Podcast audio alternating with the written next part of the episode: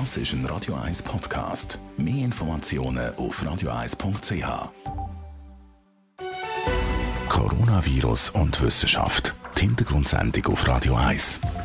Der renommierte Wissenschaftsjournalist Bernd Glocker, Gründer vom Internetportal higgs.ch und der Radio 1 Chefredaktor Jan von Dobbel erklären, was man zum neuen Coronavirus SARS-CoV-2 weiß und ordnet aktuelle Studien und Erkenntnisse ein. Donnerstag, 9. April. Herzlich willkommen zur letzten Sendung vor der Ostern. Die 15. Ausgabe ist es bereits. Guten Nachmittag, Beat Glocker. Ja, hallo, Jan von Toll. Ja, es ist viel passiert seit der Sendung gestern. Der Bundesrat hat erstens den Lockdown verlängert um eine Woche bis zum 26. April und gleichzeitig auch angekündigt, dass es noch Ende April dann soll Lockerungen geben von dem Lockdown. Beat Glocker, schlechte Nachrichten gut verpackt, um den Durchhaltewillen gerade über die Ostertage zu steigern in der Bevölkerung. Ja, so, so könnte man sagen, das deckt sich ja auch ein bisschen mit, mit anderen Ankündigungen in anderen Ländern. Also Österreich zum Beispiel kündigt auch an Lockerung der Maßnahmen, aber gleichzeitig werden auch Maßnahmen angezogen. Also man zieht die Bremse oder die Schraube an und sagt aber, nachher wird es dann locker. Und äh, unser Bundesrat hat es ein bisschen weniger hart gesagt, aber im Prinzip ähm, müssen, müssen wir da einfach durchhalten. Und man darf sich nicht zu viel versprechen von diesen Lockerungen, weil epidemiologisch können Lockerungen fatal sein. Wir sehen jetzt, dass die Massnahmen wirken. Die Infektionskurve flacht sich ab, aber ich habe es schon gestern gesagt, sie geht noch nicht zurück. Sie steigt immer noch, aber einfach nicht mehr so steil. Und ähm, jetzt aufzugeben, wäre wär verheerend. Und ich finde, eigentlich muss man der Bevölkerung wirklich sagen, liebe Leute, das kann noch lang dauern und wir schauen, was man lockern kann. Aber glauben ja nicht, dass ab dem 26. April alles beim Alten sein wird. Das sind wir lange, noch lange nicht dort. Eben, und der Bundesrat Annenbergs hat ja auch gesagt, man müsse das natürlich weiter beobachten. Man wisse noch nicht genau, was in zweieinhalb Wochen dann ist. Hat das sicher recht. Aus virologischer und epidemiologischer Sicht extreme Lockerung, äh, schon fast richtig normal, das, das ist unrealistisch, auch in zweieinhalb Wochen, oder? Es ist völlig unrealistisch, weil wir sehen jetzt, dass wir auf dem richtigen Weg sind. Die Kurve hat sich abgeflacht, aber wir haben im Moment um die 25.000 dokumentierte Fälle. Wenn man jetzt dann noch Dunkelziffern rechnet und selbst wenn wir die zehnmal rechnen, also wenn es 250.000 Leute sind, wo, wo die Infektion schon haben, 250.000 Leute, das sind um die 3% von, von der Schweizer Bevölkerung. Also da ist noch ein riesiges Potenzial von einer zweiten oder auch einer dritten Welle von der Epidemie oder Pandemie möglich. Also ja, nicht zu früh lockern. Natürlich dort, wo man kann, wo man das Risiko kennt, ja, aber ja, nicht übermütig werden. Sonst ist der ganze Erfolg, den wir jetzt haben, dahin. Es ist natürlich ein politischer Entscheid, aber aus wissenschaftlicher Sicht, virologisch, epidemiologisch, was für Lockerungen wären denn da am ehesten denkbar in zweieinhalb Wochen? Ja, das ist, jetzt, das ist jetzt wirklich schwierig. Also, es ist nicht einzusehen, warum ein Takeaway kann offen haben und, und ein, ein Telekom-Shop nicht. Oder jetzt haben Telekom-Shops wieder aufgetan, die haben sich freiwillig äh, auch Lockdown gemacht. Aber dann ist die Frage, ja, warum ein, ein Velomechaniker nicht? Also das ist wahnsinnig schwierig, einfach das über die Branchen zu, zu oder über einen, über einen Kamm zu scheren. Ich finde, man muss sagen, was sind die Regeln, wie nah darf man, wie viel Berührung darf es geben, Physiotherapeuten, Coiffeur etc. Ich würde es nicht nach Branche, sondern nach Regeln definieren und dann sagen, wenn du das kannst einhalten, dann können wir lockern, aber sonst wird das wahnsinnig schwierig. Also für Gesprächsstoff ist natürlich gesorgt, auch in den nächsten Wochen mit der Ankündigung vom Bundesrat. Die Distanz- und Hygienemaßnahmen haben ja zum Ziel, dass man die Ansteckungen kann reduzieren kann. Schon seit mehreren Wochen weibelt aber der Ökonom Rainer Eichenberger von der Uni Freiburg für genau das Gegenteil eigentlich. Er sagt, Leute, die kranke Covid-19 durchgemacht haben, können das Virus nicht mehr weiter verbreiten. Das heißt, wenn man die Zahl von Infizierten gezielt erhöht, also Leute ansteckt, ansteckt, dann können wir die Wahrscheinlichkeit von unerwünschten Ansteckungen senken. Was sagst du zu dieser Idee? Also ich muss zuerst sagen, der, Rainer Reichenberger ist durch rhetorisch sehr geschickt und im ersten Moment habe ich auch gestutzt und habe gesagt, hey, eigentlich stimmt das. Aber die, die Erklärungen sind eben nur auf den ersten Blick plausibel, weil er redet immer von Immuni, könnte niemand anstecken. Und da ist der Grundfehler in seiner, in seiner Argumentation. Es stimmt, Immune können Krankheit nicht übertragen, aber niemand weiß, ob man immun ist nachher. Natürlich ist infektiologisch oder immunologisch naheliegend, dass man eine Immunität hat. Aber damit ist man noch nicht völlig immun. Man weiß nicht, wie lang, man weiß nicht ab wann und man weiß nicht in welchem Maß. Also das sind drei Unsicherheitsfaktoren, auf dem er seine ganze Theorie von der gezielten Immunisierung abstützt. Und wenn man eben das unsichere Fundament nimmt, dann bricht meiner Meinung nach seine ganze Theorie, die er darüber aufgebaut hat, zusammen. Und wenn wir jetzt aber schon mal wieder annehmen, die Immunität gibt es, eben, da gibt es Hinweise, man weiß nicht wie lange, man rechnet ein bisschen mit drei bis fünf Jahren, wenn man das mit anderen Krankheiten, ähnlichen Viren vergleicht, dann ist das wahrscheinlich realistisch, ohne dass man das wirklich schon beleidigt hat. Dann ist aber ein anderer Punkt. Es gibt ja auch schwere Verläufe bei Leuten, die nicht zur Risikogruppe gehören. Das wäre hochriskant, so eine Durchsuchung. Ja, also er sagt ja, beispielsweise im NZZ-Artikel sagt er, ähm, für die Immunisierung sei nicht riskant. Das ist jetzt ein Zitat. Oder, oder weiter unten sagt er, ähm, die Risiken sind nicht gleich null, aber relativ klein. Und an einem dritten Ort sagt er, für die meisten von uns, und wenn man die drei Wörter anschaut, nicht riskant, relativ klein oder die meisten von uns, da gibt er ja eigentlich zu, dass er selber überhaupt nicht weiß. Und das muss er als Ökonom ja auch nicht wissen. Aber dann sollte sich bei den Immunologen oder Epidemiologen informieren. Was heißt relativ klein? Das heißt, dass es eben andere gibt, für die ist das Risiko groß. Für die meisten von uns, was heißt das, dass es für eine kleine Gruppe eben schlimm ist. Und die klammern daraus. Und du hast es gesagt, es gibt junge Leute, die schwere Verläufe hatten. Es gibt junge Leute, die gestorben sind. Und wenn er jetzt will gezielt junge Leute ähm, oder jüngere Leute infizieren, dann nimmt er es in Kauf, dass die meisten das überleben aber die wenigsten sterben.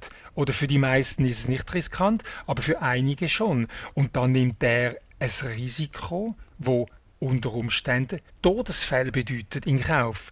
Und dann geht er an und sagt, ja, man muss die gezielt informieren. Dann macht er einen Nebensatz. Wie man das genau macht, müssen Mediziner wissen.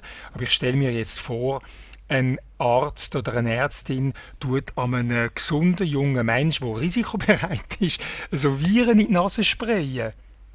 Und die meisten, den meisten macht das nicht, die haben einen milden Verlauf. Aber jetzt hat man jemanden, der nachher einen schweren Verlauf macht. Jetzt wird es aber ziemlich heftig, ziemlich schwierig. Und da sagt der Herr Reichenberger, er würde die Verantwortung übernehmen. Finde ich auch ein grosses Wort. Wie will er die übernehmen? ja, was bedeutet das überhaupt, oder? Ja, er, ja, er sagt das. Er sagt, äh, die Verantwortung würde er übernehmen. Ja, gut, äh, das wäre für mich ein Reputationsverlust. da muss ich sagen, hallo, ein Reputationsverlust von einem Uniprofessor versus ein Mensch, der auf der Intensivstation um sein Leben kämpft an einem Beatmungsgerät.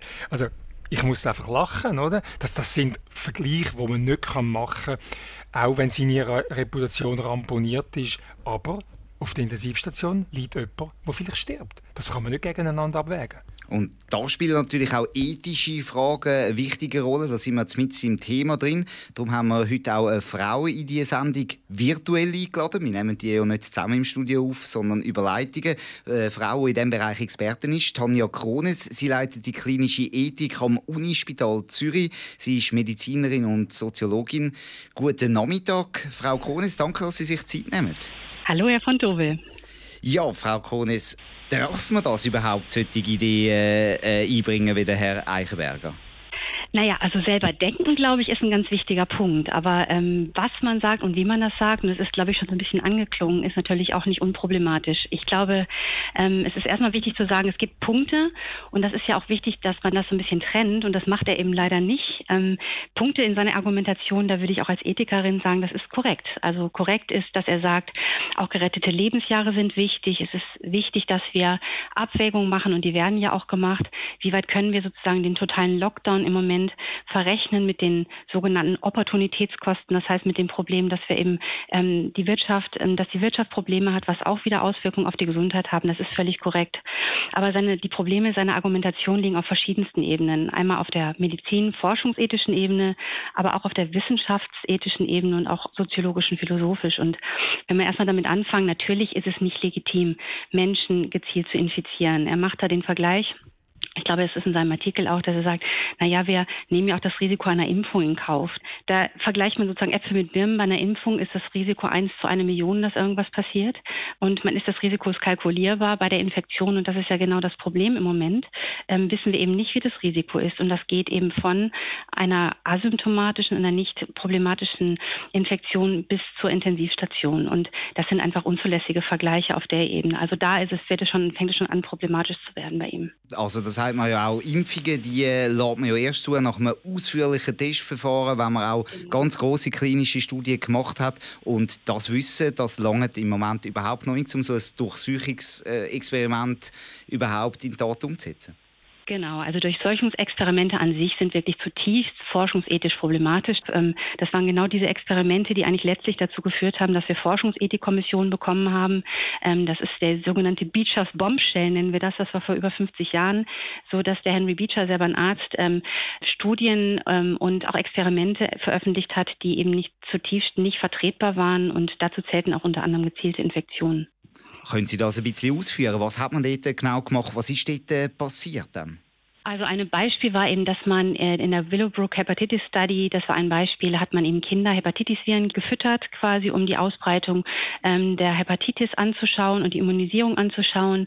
Ähm, dann hat man beispielsweise die, die sehr berühmt die Tuskegee Study, wo man den natürlichen Verlauf der Syphilis, ähm, auch das Center of Disease Control war da beteiligt über Jahrzehnte, sich angeschaut hat. Und da war nicht nur das Problem, dass man diese natürliche Durchseuchung, ist auch ein schöner Begriff, der da gewählt wird, äh, angeschaut hat, sondern sondern eben auch selbst dann, das war noch ein zweiter Faktor, ähm, dass es schon Penicillin gab. Das heißt, Behandlungsmethoden hat man den Menschen das nicht angeboten, sondern war mehr daran interessiert, wissenschaftlich äh, anzuschauen, wie dieser natürliche Verlauf weitergeht. Und es hat zutiefst das Vertrauen der afroamerikanischen Bevölkerung ähm, in die Wissenschaft auch bis heute gestört, weil das war eine arme Bevölkerung in Alabama County. Aber wo ist denn der Unterschied? Man macht ja schon auch eben klinische Studien, wo sich Leute dafür zur Verfügung stellen, wo man Medikamente ja auch austesten muss. Warum ist denn das jetzt eine Durchsuchung etwas total anderes?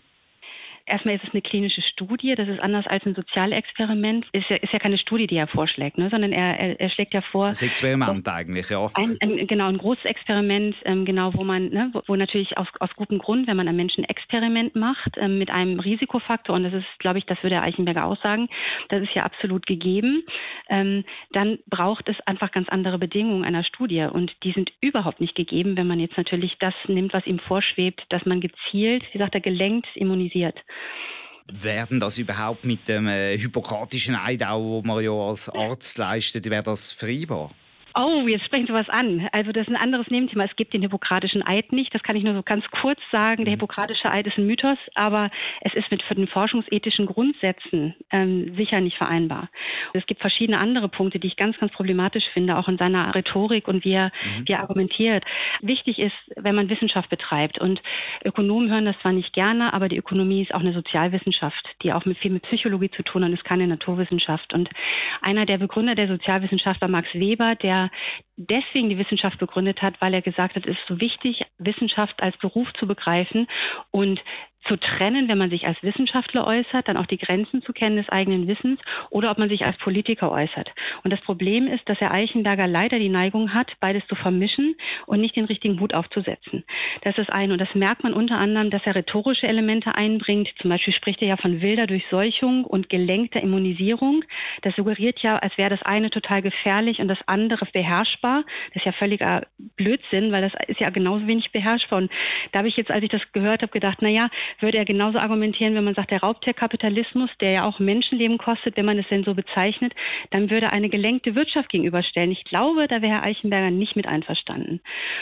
Und was er sonst auch noch macht, er stellt sehr einseitig dar, was ethische Aspekte sind. Er sagt, ähm, ähm, er spricht eben vom Utilitarismus, das ist wichtig, aber auf der anderen Seite stehen eben die Menschenrechte und steht eben diese sogenannte Rettungsethik, der Rule of Rescue und die Menschenrechte. Und das ist eben das Schmerzhafte, dass es ein Dilemma ist und dass wir das ähm, vereinbaren müssen. Und das Problematischste, wenn ich das noch sagen darf, dass er behauptet in dem Beitrag, ich habe ihm sehr zugehört, in dem Standpunkt hat er gesagt, ähm, er würde die Denkfigur der sogenannten Schleier des Nichtwissens gerne in Anschlag bringen.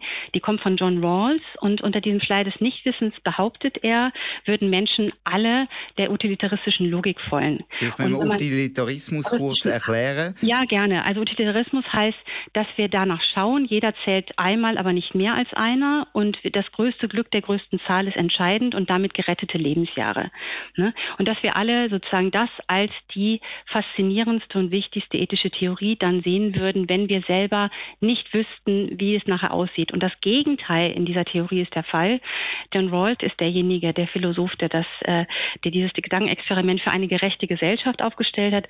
Und unter dem Schleier des Nichtwissens geht John Rawls davon aus, dass wir A, sogenannt risikoaversiv sind. Das heißt, wir wollen selber keine akuten Risiken auf uns nehmen, auch für langfristigen guten Nutzen. Also das ist entgegen Herrn Eichenbergers Theorie. John Rawls sagt, dass wir ein gleiches System der Grundfreiheiten haben, dass jeder Mensch, egal ob Flüchtling, egal ob schlecht gestellt, egal ob reich, die gleichen Grundfreiheiten in einer Gesellschaft hat. Und als drittes das sogenannte Differenzprinzip, dass die am schlechtesten gestellten, denen man am meisten Gutes tut. Also ganz entgegen der utilitaristischen Logik. Und das finde ich am schlimmsten schlimmsten, wenn der Eichenberger sich als Wissenschaftler äußert und dann eine wirklich sehr bekannte ethische Theorie völlig verquer darstellt. Also Sie sagen, er tut quasi einfach dort, wo es ihm gerade nützt, irgendwelche Theorien zitieren und dort, wo es ihm nicht so passt, dort tut er dann nicht mehr wissenschaftlich, sondern sehr aus dem Alltagswissen zitieren ja, er hat den Kern und er hat ganz gute Ideen und es ist auch wichtig, selber zu denken, finde ich, auch provokante Ideen zu äußern. Das will ich überhaupt nicht in Abrede stellen. Aber diese Vermischung finde ich sehr, sehr gefährlich, wenn man als Wissenschaftler auftritt und da kommt es mir manchmal wirklich vor wie ein demagogischer Geschichtenerzähler. Das sind, der eine sehr verengte Sicht auf die Menschen und auf die Dinge hat, ja. Das sind, äh, ist ein sehr Herzurteil, Beat Glocker. Was sagst du zu diesen Ausführungen? Ja, ich finde, äh, es, es tönt plausibel, was Frau Krones sagt. Ich hätte noch viele äh, mehr Basic-Frage. Wenn ich mir jetzt vorstelle, ein Arzt oder eine Ärztin müsste jemandem, wie ich es vorher gesagt habe, eben so Viren verabreichen das wäre ja, das ist ein Experiment. Jetzt gibt es in der Schweiz für jedes Experiment, selbst wenn man fünf Mäuse Blut nehmen kommt das vor eine Tierschutzkommission oder das Mensch, also klinische Versuche kommen vor eine Ethikkommission. Hätte ein so ein Experiment jemals eine Chance bewilligt zu werden? Und was würde mit der Ärztin oder dem Arzt passieren, wenn der Mensch nachher in schwere Komplikationen gerät? Also der, der wäre ja, er hätte ja jemanden umgebracht. Also könnte man ihn überhaupt von dieser Verantwortung entbinden. Wie sieht das, Frau Krones? Also ich weiß gar nicht, was ihm ehrlich gesagt vorschwebt. Da war er so ein bisschen un unklar, also ob er jetzt wirklich meint, wir spritzen Viren in die Nase oder ob er einfach sagt, wir lassen die Leute gezielt raus und die kommen regelmäßig zum Arzt, das ist mir nicht ganz klar. Aber genau das, was Sie sagen, dass also Menschen gezielt zu infizieren, also sozusagen Variante A, die diese Josa, wo das ihr Bild war, jetzt gerade was da passiert, ist natürlich überhaupt nicht durchführbar, das ist ganz klar. Aber wenn jetzt Leute sich freiwillig zu, ähm, ich weiß nicht, Corona-Partys würden treffen und sich so dann quasi lange in einem Raum aufhalten würden, das wäre natürlich ein bisschen etwas anderes aus medizinethischer Sicht. Ja, natürlich ist das was anderes, gell? Ich meine, das ist ja der Freiheitsgrad, den wir Menschen natürlich haben. Und der Freiheit ist ja immer auch mit Verantwortung verbunden. Also Freiheit mhm. ist ethisch nicht ohne Verantwortung denkbar. Das ist, glaube ich, der wichtige Punkt. Und das ist natürlich was grundsätzlich anderes, unter diesen Voraussetzungen das zu machen. Ne? Also es ist nicht grundsätzlich falsch, was er sagt mit der Durchseuchung. Ich glaube, das ist ganz klar, ja, dass es so kommen wird. Aber was er zum Beispiel sagt, was nicht der Grund sei, warum wir das so tun und was genau der Grund ist, warum wir so tun, ist, dass wir tatsächlich schauen, dass wir akut Menschenleben nicht gefährden, dadurch, dass wir akute Knappheiten machen und den Peak, also diese, manche sprechen immer von dieser Welle, auch das finde ich einen unglücklichen Ausdruck, aber dass wir, dass wir wirklich versuchen, dass wir nicht auf einen Schlag viele, viele Schwerstkranke kriegen. Das ist genau das, wo wir, wo wir darauf zielen, das zu verhindern. Also die Menschenleben jetzt akut zu retten. Und das ist genau das. Und da sagt er auch in seinem Beitrag, das wäre gar nicht die Berechnung oder die, die Maßnahmen würden gar nicht darauf zielen, ist völlig falsch. Darauf zielen die Maßnahmen. Die Corona-Partys wären ja nicht mehr eine kontrollierte Infektion, weil wir haben ja das von verschiedenen ähm, Situationen gesehen, nicht zuletzt von der Kreuzfahrtschiff, wenn ganz viele Leute beieinander sind, es tun sich ja nicht alle infizieren. Also nur schon eine Corona-Party wäre ja schon nicht mehr kontrolliert, weil wir haben keine Ahnung, wer nachher infiziert ist und wo man jetzt alle Leute, die an einer Corona-Party sind, nach einer permanenten ärztlichen Beobachtung unterwerfen. Das, das ist logistisch, nicht nur ethisch, auch logistisch überhaupt nicht durchführbar. Die Aussagekraft ist nachher gleich null, weil wir wissen nicht, wer infiziert ist. Also das ist eine völlig absurde Vorstellung. Ja, und wir hatten ja die Corona-Partys in Form von freikirchlichen Versammlungen, in Form von Fußballstadien, in Form von Karnevalspartys. Also die Nummer haben wir schon durch, glaube ich. Und die war jetzt nicht so zielführend. Ich sehe also, da haben wir auf beiden Seiten ganz, ganz, ganz große Vorbehalte, was das anbelangt. Aus ethischer Sicht, aber auch aus medizinischer Sicht natürlich so eine Durchsuchung. Tanja Kronis, besten Dank, dass Sie sich Zeit genommen haben, um in dieser Sendung auch über die ethischen Aspekte zu reden. Und äh, dann wünsche ich noch ganz schöne Ostern.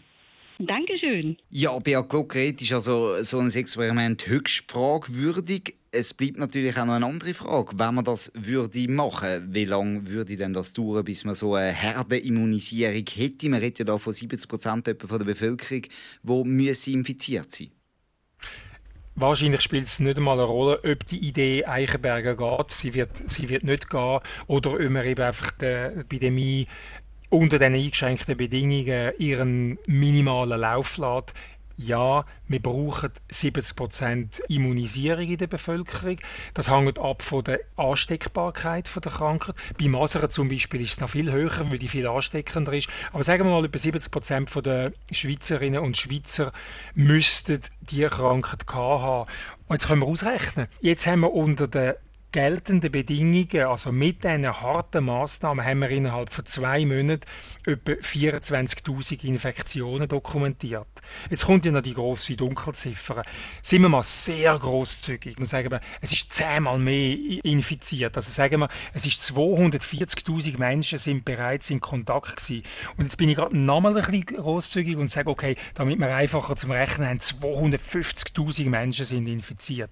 Ja, das ist von der ganzen Bevölkerung Bevölkerung ist das immer noch ein kleiner, kleiner Prozentsatz von den 8,6 Millionen Einwohnerinnen und Einwohnern in der Schweiz. Und wenn man das umrechnet, zum 70 Prozent von den 8,6 Millionen zu infizieren, mit der Infektionsrate, die wir jetzt hatten während dem Lockdown, ich sage es nochmal, dann dauert das 24 Monate. Und wenn jemand glaubt, vor 24 Monaten sei ähm, Covid-19 ausgestanden, der irrt sich gewaltig. Und wer glaubt, wir können jetzt ganz schnell lockern, der irrt sich gerade nochmal. Es wird Massnahmen geben, wo sich in der mehr oder weniger harten Ausprägung über die nächsten 24 Monate hinziehen. Das muss einfach mal ganz deutlich gesagt werden. All die, die jetzt sagen, ich habe ein Recht aufs Ferienhäuschen, ich habe ein Recht auf, auf den Park und ich habe ein Recht auf Party. Das ist der Preis, 24 Monate. Wo man natürlich die Massnahmen auch anpassen kann, zum Teil locker und so weiter, aber verschwinden wird das Virus nicht so schnell. Da muss man auch weiter natürlich auf einen Impfstoff hoffen. Das ist eben jetzt gerechnet ohne Impfstoff und ich glaube, nur auf die natürliche Immunisierung zu hoffen, ist, ist, ist, ähm, ist ein Luftschloss. Also wir müssen, wir müssen die Impfung haben, sonst wird uns Covid-19 zu Covid-20 und zu Covid-21 immer wieder beschäftigen mit Ausbrüchen an dem einen oder an dem anderen Ort. Besten Dank, Bert Glocker, für die Ausführungen. Jetzt gibt es Osterwochenende und äh, ich wünsche dir ganz, ganz schöne Ostern. Ich verbringe sie die Heime, ich fahre nicht ins Tessin und schauen, dass es die Heime gut geht und ich mich holen kann.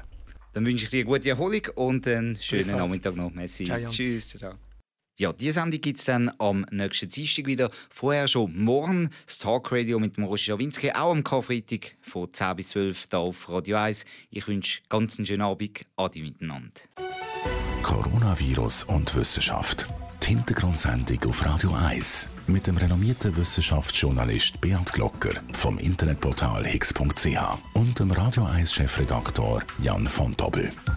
Vom Montag bis am Freitag nach dem 4 Uhr auf Radio 1 und als Podcast auf radio1.ch und higgs.ch. Weil das Wissen rund ums neue Coronavirus SARS-CoV-2 für uns alle wichtig ist. Das ist ein Radio 1 Podcast. Mehr Informationen auf radio1.ch.